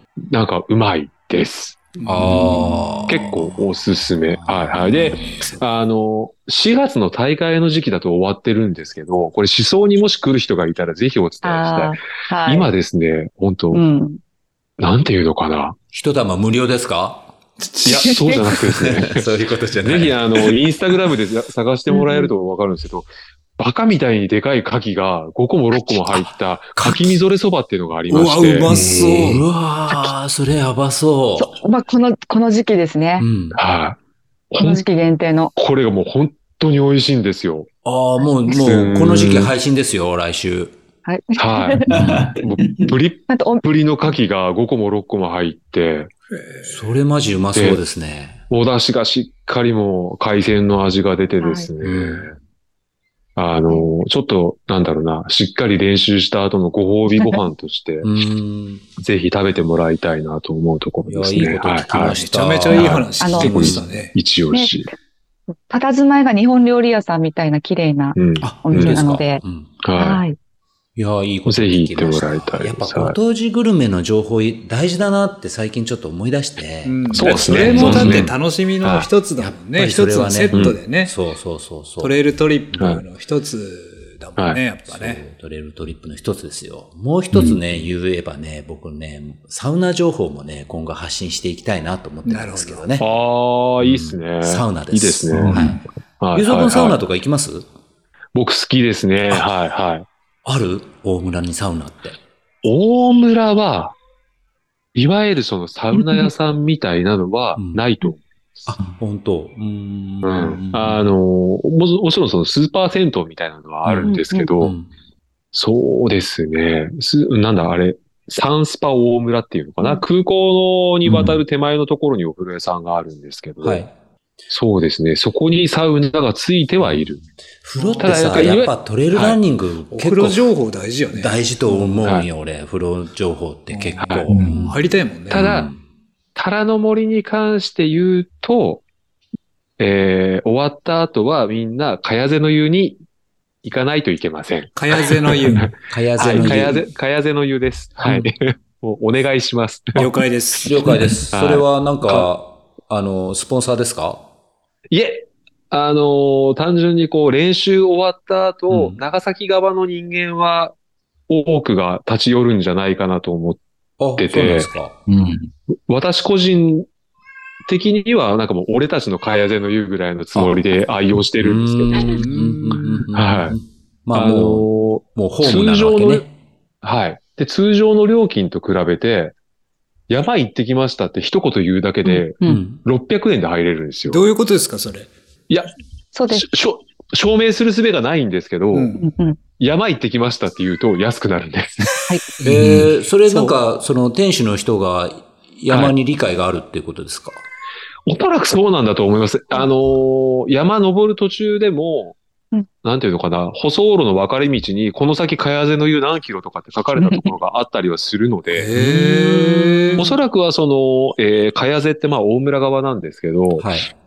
そちら側で山遊びをされている方は多分多く利用されてるんじゃないのかな。めめちゃくちゃいい情報も面白いね。うん。だからこう、着替え、トレラン終わって着替えちゃうと、証明する術がなくなるんで、もうわざと半ズボンのまんまとか。なるほど。ね まあ4月だからね。うん。そうです、そうです。うんはい。山行ってきましたって一言言うと、うんうん今800円が600円になるのかな？ちょっとすいません。あそう定かにあとへーね、何年か前まではい500円でした、500円でし。た。うん本当、えー、ぜひぜひはい行きます、行きます。本当おすすめかな？はい。お湯の量もすごい甘いもの情報はいいでですか？甘いものスイーツ、お土産たくさんありますもんね。お土産情報とかねたくさ。んありすぎるのか。これは買って帰る。れみたいな。そう当日出、うん、出店していただくお店に甘いもの。あああ、ですね。あそこで。どうかな？教会、大村の、なんだっけ？うんうんうん。あ、なんか出店があるんですか？そういうのは。そうですね。いつも、えっ、と、大村市のえっ、と、まあ、観光協会じゃないですけど、うんそっちの方から出店をしていただいてて、あ、そっか。特産品の販売を会場で、ああ、やってらっしゃるんですね。はい年でいろいろなので、ううんん。あ、今年はこういうのが来た。今年はこういうのが来たっていう。うんああ、なるほど、なるほ お楽しみになます。ほど、なるほど、なるほど、なるほど。だいぶ聞けました。ありがとうございます。めちゃめちゃなんかいい話聞けましたうね。ーん。食い物のことが結構。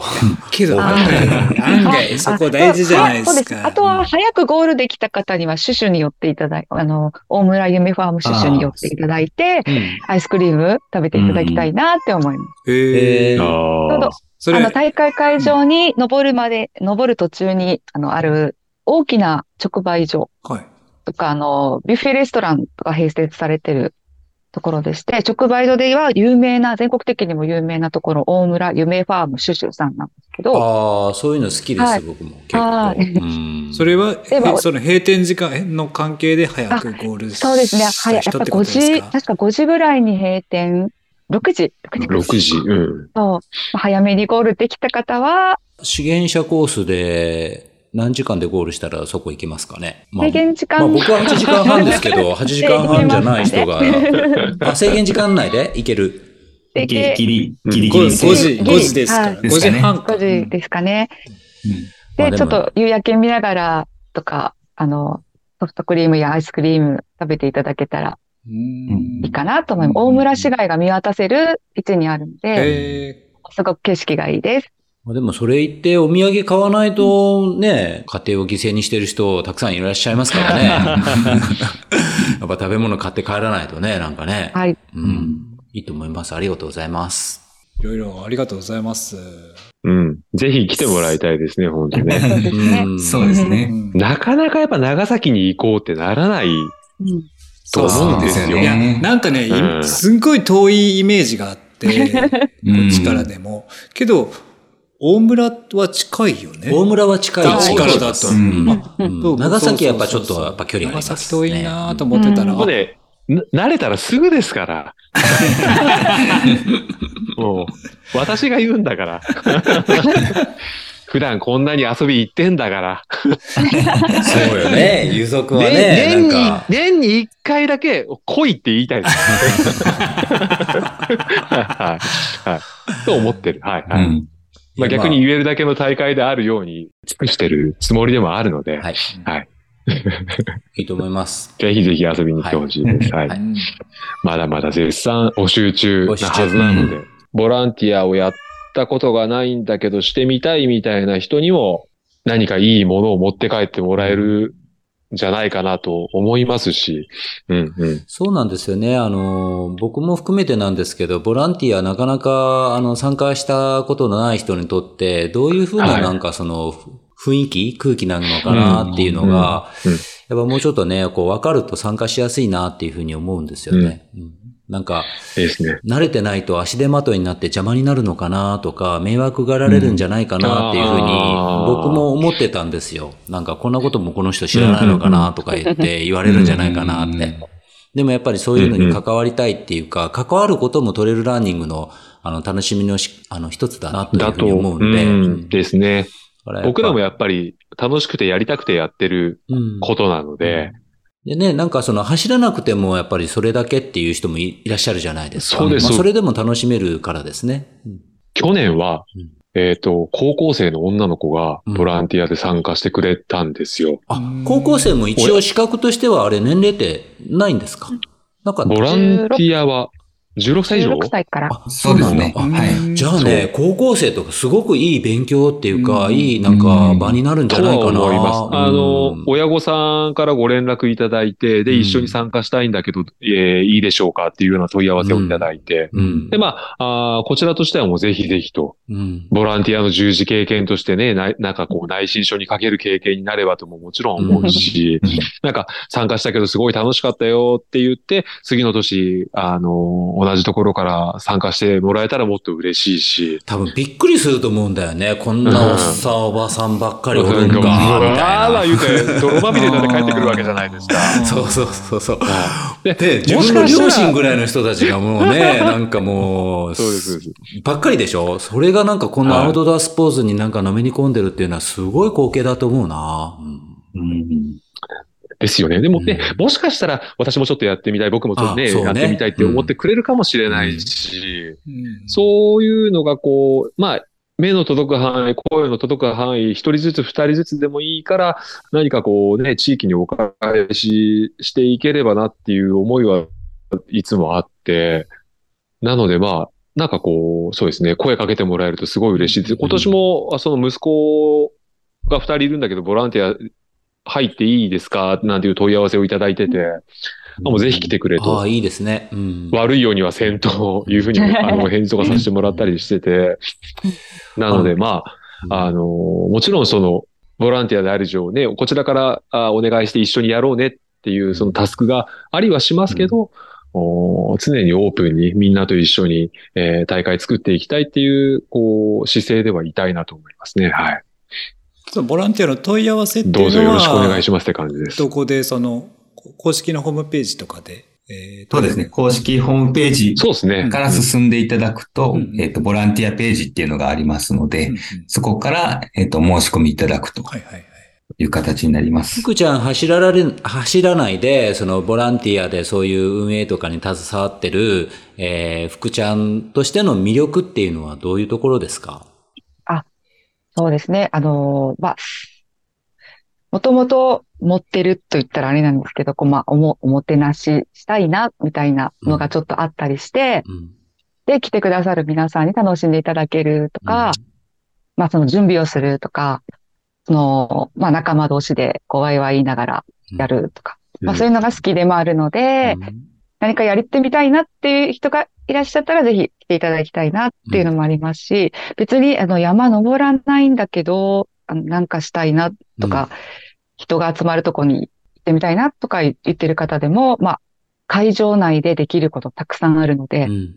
難しくない程度に、じゃあこういうことやりましょう、こういうことやりましょうということで、ご協力していただくところ、実は会場内たくさんあるので、そういうのをお願いしたいなとは思いますし、ですよね。へーうんやっぱそれをねね、やっぱ福ちゃんのようなはいあの女性の方からそうやって 情報発信していただけるのはすごくはい大事だと思う。うん。そのボランティア、まあそういうふうにやってこられて、まあ、良かったこと、まあ、メリットっていうとちょっとおかしいけど、まあ、はい。そういうものっていうのは何ですかね？あれ、これ、私も、あの、選手の皆さんもだと思うんですけど、私も九州内のお友達たくさんできましたね。うん、うん。うん。うん。やっぱつながりが、そうですね。あのーまあ皆さん声かけてくださるっていうのもありますし、まあ年にい一、一回ぐらいですけど、私もまあ外で出ることあったりするので、まあそういう時に、まあタラの森の、まあ宣伝をして、うん。で、その人たちが来てくれて、はいとかっていうのもありますし、まあ逆もまたありますし、うんそうですね。ぱりたくさんのお友達に、界がね、広がる。はい、広がったなっていうこともうんうんありますね。うん。そうですよね、ううん。ん結構やっぱ仲良くなりますよね。何時間もなんか、同じ目的でね、なんか、はいえーお互いこう、損得抜きにやる作業じゃないですか、こういうことって。はい。うん。だからなんかその、垣根が、こう、なくなるっていうんですかね、お互いのですね。だからなんか仲良くなりやすい環境なんじゃないかなっていうか、思います。うん。まあじゃあ、お世話になります。はい。お待ちしてます。お世話になります。お待ちしてます、本当に。お世は話になります。わかりました。ありがとうございます。ありがとうございます。い。いえいえ、あの。今日はいろいろ参考になりました。すごいイメージ湧いたね、なんかね。うんだいぶもうイメージ飯食っ湧きましたて、ね、楽しいとこあの。コースのね、イメージは、まあ、コース図見てもね、なんとなくぼわっとこう、わかるんですけど、これをこう、運営されている、こう、バックグラウンドっていうのっていうのは、なかなかやっぱりわからないので、まあ、そこら辺でね、えー聞くと、また参加する、こう、意欲というか、なんか楽しみもできるんじゃないかなと思いますので、まあ、ぜひ聞いていただけてる人は、えー検討していただければと思います。一緒に8時間半を切りましょう。頑張りましょう。で、来年の、えー、タラの峰コース復活した時には 出ましょあるのかな？ある、あるかもね。う。8時間半が100人ぐらい突破するかもしれんよ、これで。今年は。あ、そうよね。うんやるならやるで大変だよね。うん。第6回の方でしたっけ？あの、皆さん、えらい早くゴールされて、あそうそう。資源者より早く終わるんですよ。そう、あ、スムーズに行き過ぎて、あ、もうみんなゴールしちゃったっていう、いやみんな早かった年ありましたね。うん。あの、何の心配もいらんかったっていうそうですね。時、あの、の、タラの峰。タラの峰はもうノンサポートでいいんじゃないですか、も ノンサポーう。ト。ノンサポート。まあでも早い人ばっかり来たら順位が落ちるじゃないですか、も いやもうお待ちしてます。はい。もでもお世話になります。うんはい。ありがとうございます。今日長い時間ありがとうございましたは長時間ありがとうございました。はい。ありがとうございはい、あます。りがとうございます。じゃあ、えー引き続きこれからもよろしくお願いいたします。はい、よろしくお願いします。よろしくお願いします。はい。ありがとうございました。ありがとうございましたありがとうございま。したありがとうございます。あー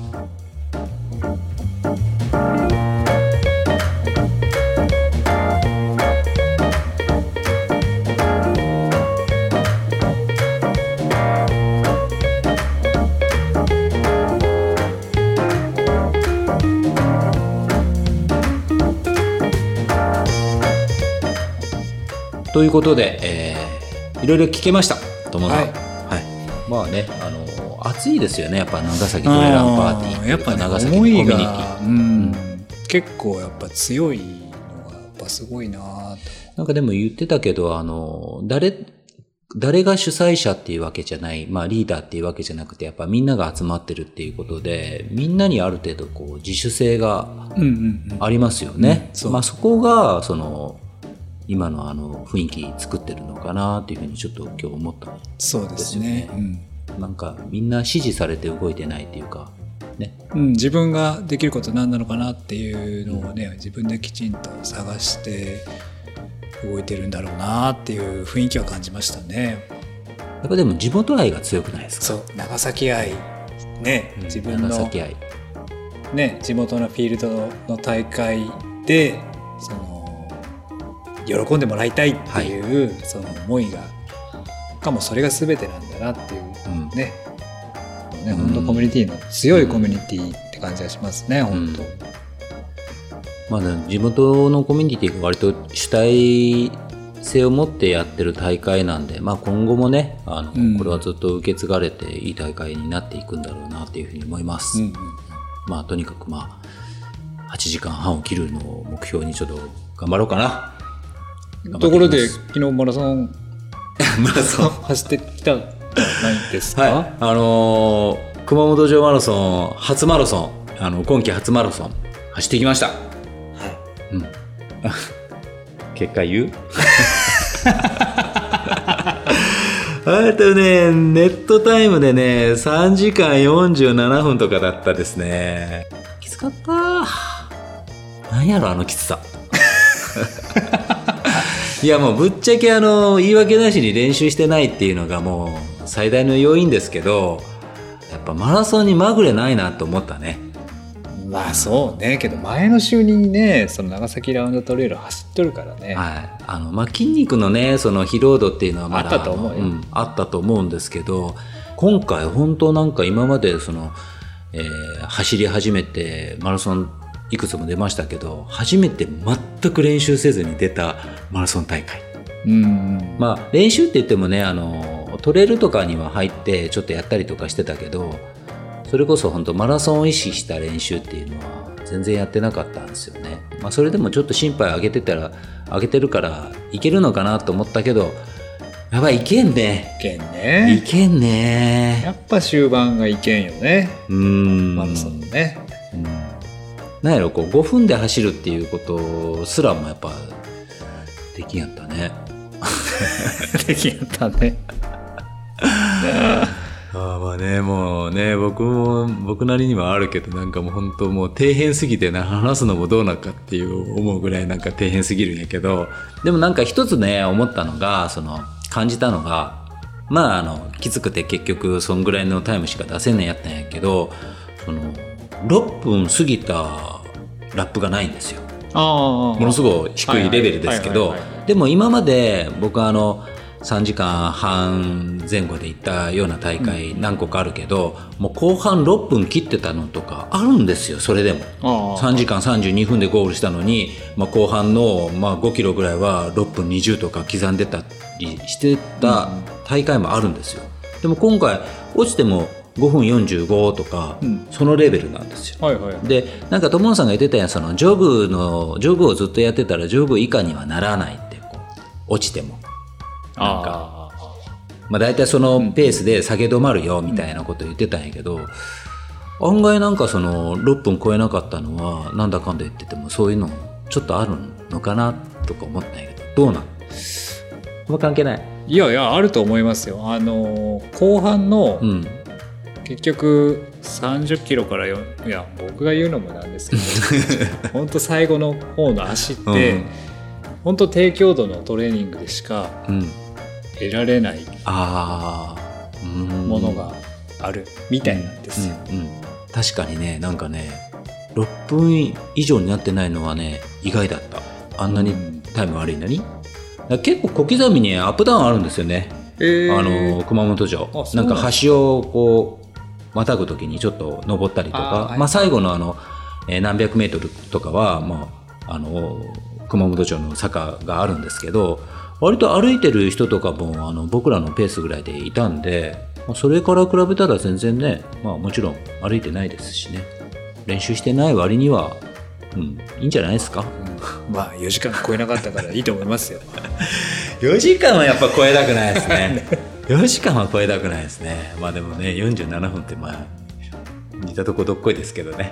いやー。けど僕も去年の福岡そんなもんでしたからね去年は。今年か。確かにね。ああでもそんな時もありますよ、うん、でもね同じような暑さでしたよ。昨日は。まあほほぼほぼなんか同じやったんじゃないかな。風はなかったけどね。福岡の時ちょっと風がね熱風みたいのがあるけんねあそこはね。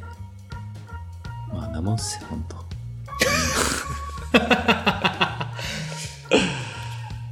まあねマラソンはやっぱマラソン練習せんといかんなって思ったね。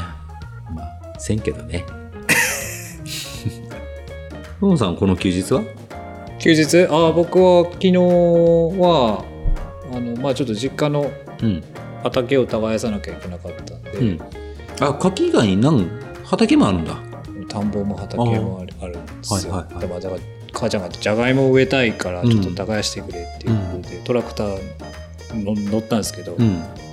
けどまあ練習もしたいじゃないですか、うん。練習っていうか走りたいじゃないですか、はいはい。だから実家に帰りつつどっか走ろうと思って、うん。だからあの僕の高校のちょうど裏山。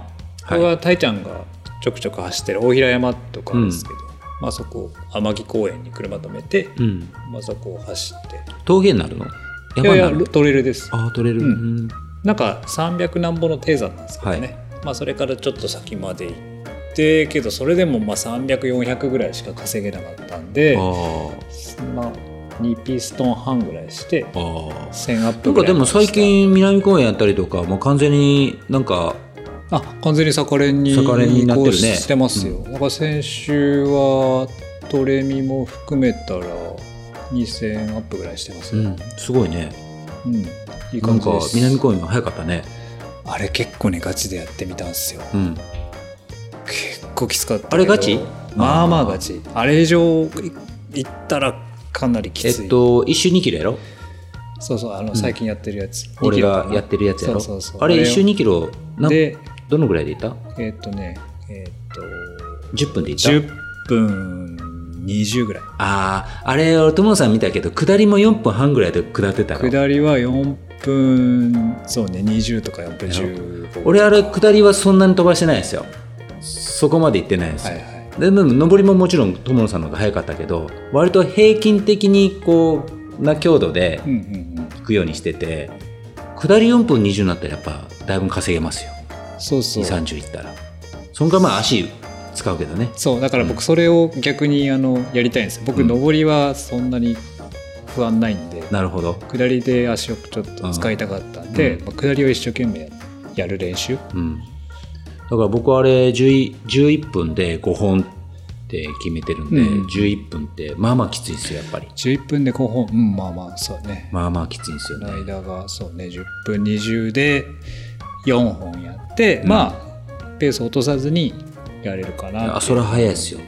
けどまあきつかったですよきついでしょ。でもいいでしょ、あれ、なかなか。めっちゃいいあうんもう本当本気でやったらめっちゃいいねだから普通の日はまああれをジョグでうん。ジョグっていう感じでやってまあたまに母やろうかなそうね。友野さんのとこやったら、こう、ここまで行って帰るのがあるけん、やっぱり5本はきついもんね。やっぱり4本ぐらいね。まあ、時間があれば全然5本やりますけどね3本ぐらいでもいいんじゃない？なんか 3, 三本ちょっと強度高い強度上げれば。あ強度上げて3本、うん、そうね。いやなんかさ3本じゃ足りないね、ストラバのフィットネスであのこうフィットネスがこう上がっていくじゃない？グラフみたいなやつが。あーねあれってさやっぱジョグしてても全然上がらないけどやっぱハーハー言うやつをやっていくとぐんぐんぐんぐん上がっていくんだよね、とかフィットネスが。レースとか出ると一気に上がる。ますもんね。なんかあれを生み出すとなんかジョグがもったいなく思えてきて、違いますよ。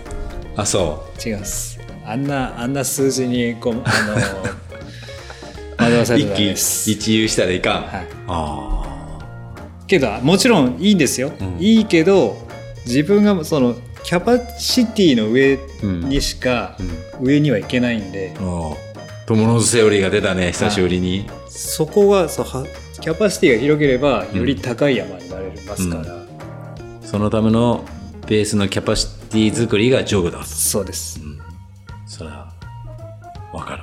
うん、とか言いながらめっちゃ低山ですけどね。いや俺ほんとねマラソンに出るたびに思うんやけど いやもう失礼かもしれんけど俺こういう人に抜かれるんやって思うんよあれいやいやあのなんかマラソンの層の厚さなんかねあれ。どこまで行ってもそうですよ、ね。うん、絶対。いやもうねもう何俺の俺の半歩ぐらいのあのストライドしかない震えながら走るようなじいちゃんみたいなのから 抜かれていくんですよ本当 抜かれるけんねびっくりするんやけど本当マジでもう自分より早くゴールした人でももうなんかもうソールぶっ壊れとう人とかいますもんね。いやそれもう3000キロぐらい履いとうでしょみたいな。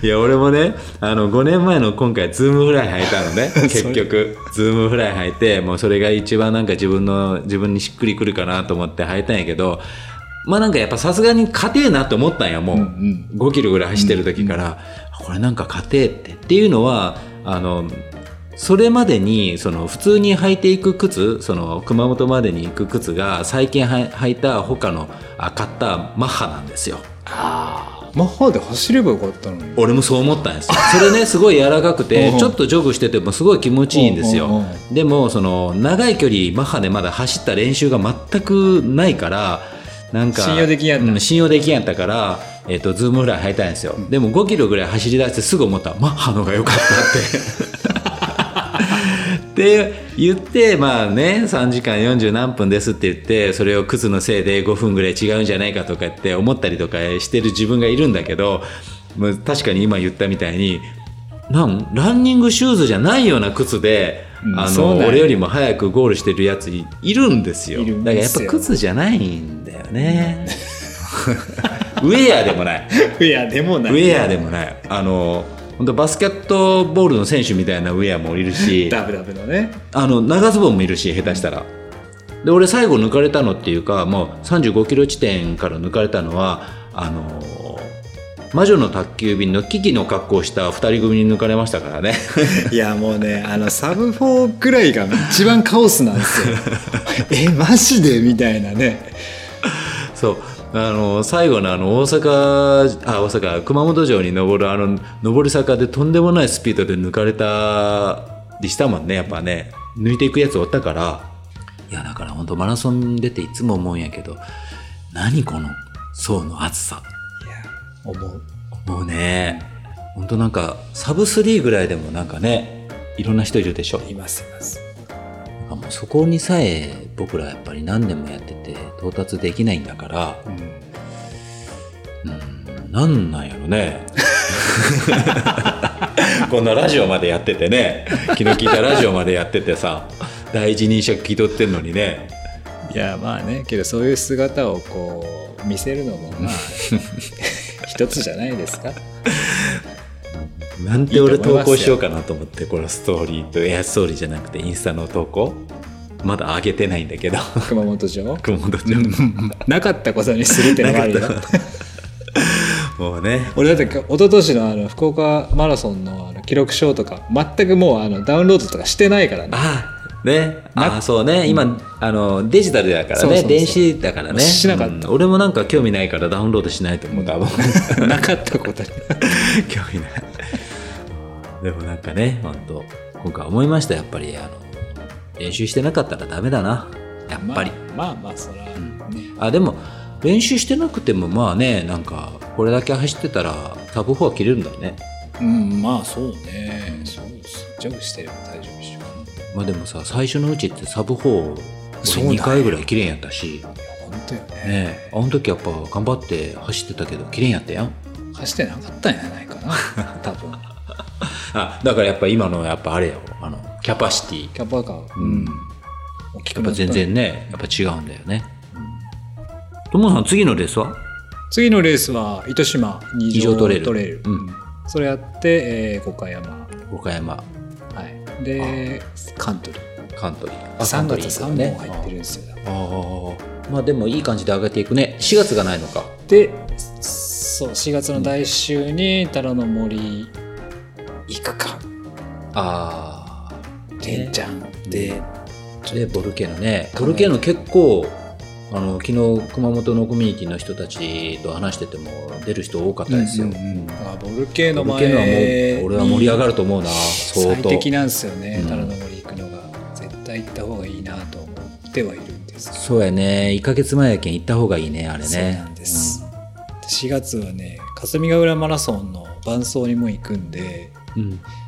ちょっと出ずっぱりなんがそうかそうか。気になりつつっていう感じです。俺もちょっと背中にあの汗かきますもんねなんかずっと ずっとレースに入ってるからね。ねね。うん。ちょっと。なんかいねや別にいいんだけどみたいなね。なんかねちょっとこうムズムズするよね。うんまあそんな感じですかね。はい。ね、はい。まあお互い頑張りましょう。まあまあまあぼちぼちやりましょう。ぼちぼち。ぼちぼちやりましょうじゃあ友野さん乾杯しましょうか、はい。俺なんか乾杯の締めの挨拶がないから友野さんなんか適当なこと言ってもらえませんか？適当なこと？うん。ああ何乾杯でもいいよ。インナーファクトのあのウエストベルト買ったんですけどああはいはい。あれ良かったですよ。あの防水防水機能をつけたやつ？そうそうそうそう。昨日つけて走った。いサイズ感一緒ですか？や前の知らないけど。あそうかそうか。多分ちょっと大きいんじゃないかな。あ本当ですか？けどなんかねあの幅は結構あってなんかそのあの幅が気になる人は気になるかもわかんないけあどー。俺でもねあのーアークテリクスのランパンっていうか長いやつ持ってるんですけど、あのウエストのところがその紐をいくらし絞っても、うん。ちょっとなんかたるっとするんですよ、はいで下りとか南公園下りをガンガンしていくとなんかちょっと落ち気味になるんですよズボンが、はいはい。あその時にあのウエストベルあトしてたら最最初のやつね。うんうんズボンがなんかこう落ちるのを防いでくれるっていうか 相性がいい。そうなんか違う使い方と思うけど。けど今新しいやつあのドローコードがあ本当？ついてるんで。改良されたんですね。そうそうそう。だから僕も昨日だからあのおなんだ UD のソフトフラスクをうんうん。500入れて登ったんですけど、なんかそれ閉めとけば水も揺れる気にならないし。あーでもねこれね、まあインナーファクトのっていうのがじゃなくてどのメーカーでもそうなんですけど俺やっぱどのメーカーのああの腰が苦手っていうね。んウエストベルトしてもしっくりこないんですよ。やっぱ腰につけるの嫌なんですやっせぱななんかがさつそうに見えてめっちゃ繊細よね。なんか腰ダメなんですよ。腰に巻くとなんか骨盤のこの動きが遮られるような気がするんですよ。なんか自分の中で。僕は結構締めた方が好きなんあで本当。僕腰好きなんですよね。ダメっすね。腰がだって一番重さ感じなくないですか？うーん。いやもう自分はもう本当に腰に巻くのがなんかもううストレスやからダメですね。暑いなんか夏とかね暑い時はあれだうん。けどやっぱ23時間ちょっと山行く時とかいいなと思って、うんうん。ざっからワンでいいですよ。水500特にあのあ。夏とかはもうこの暑いからそのベストとか着たくないですよね。軽装で行きたいじゃないですか。うん。それは確かに。そうけど水は持っとかんとあれやしう。あじゃあしっくりくるんだ。うんまあ便利かなとでもねすごいねあれ。なんか毎回発売と同時に完売してるね。うんすごいよね 紫藤さん商品力の開発力がすげえと思って。本当本当。いやすごいやっぱいろんなすぐ取り入れるスピード感あるよね開発力もすごいけど多分ね売り切れる数のの読み？見極めがいいんだと思う。ああそれはやっぱ経営者としてうん。すごいね、そうそうそうそう。なんかその前にももしかしたら言ったかもしれないですけど、アイスクリーム屋さんが1000個、えーうあ、100個自分の家でその家族と作って売ってて、えー100個毎回売り切れて、えーちょっとなんか多めに作ろうかって言って1000個作ったら、えー売れ残る。うん。100個作ってた時のがすごく楽しかったはいはいはい。言うんですよ。うん。で、そっちの方が儲かってたって。うん。1000個作ってなんか400個とか、えー残るとまあそっちの方が案外損だったりとかするらしいんですよああ、そうね。だからなんかその量って大事だなって思う、うん。まあやっぱ、それで言えばもう毎日本当焙煎してるんだから量について俺がごたく並べるのは失礼な話じゃないですか、いやそうですよ。うん本当にね、まあ在庫しないっていうのは、うんやっねぱすごい。在庫の調整がもうやっぱ肝っすよ。だって嫌よねなんかその作ったものが売れずにそこになんかなんかちょっと残ってるのってね、売り切れたから嫌やろ？そうでいいや。そういうの上手なんじゃないかな。ああ、今日売れ残ったの持ってきますよ。あ豆、あそのその時は俺の時は持ってきてくれる 忘れとった。そんな感じではい、じゃあありがとうございます。今日もありがとうございました。ありがとうございました。乾杯。お疲れ様でした。お疲れ様です。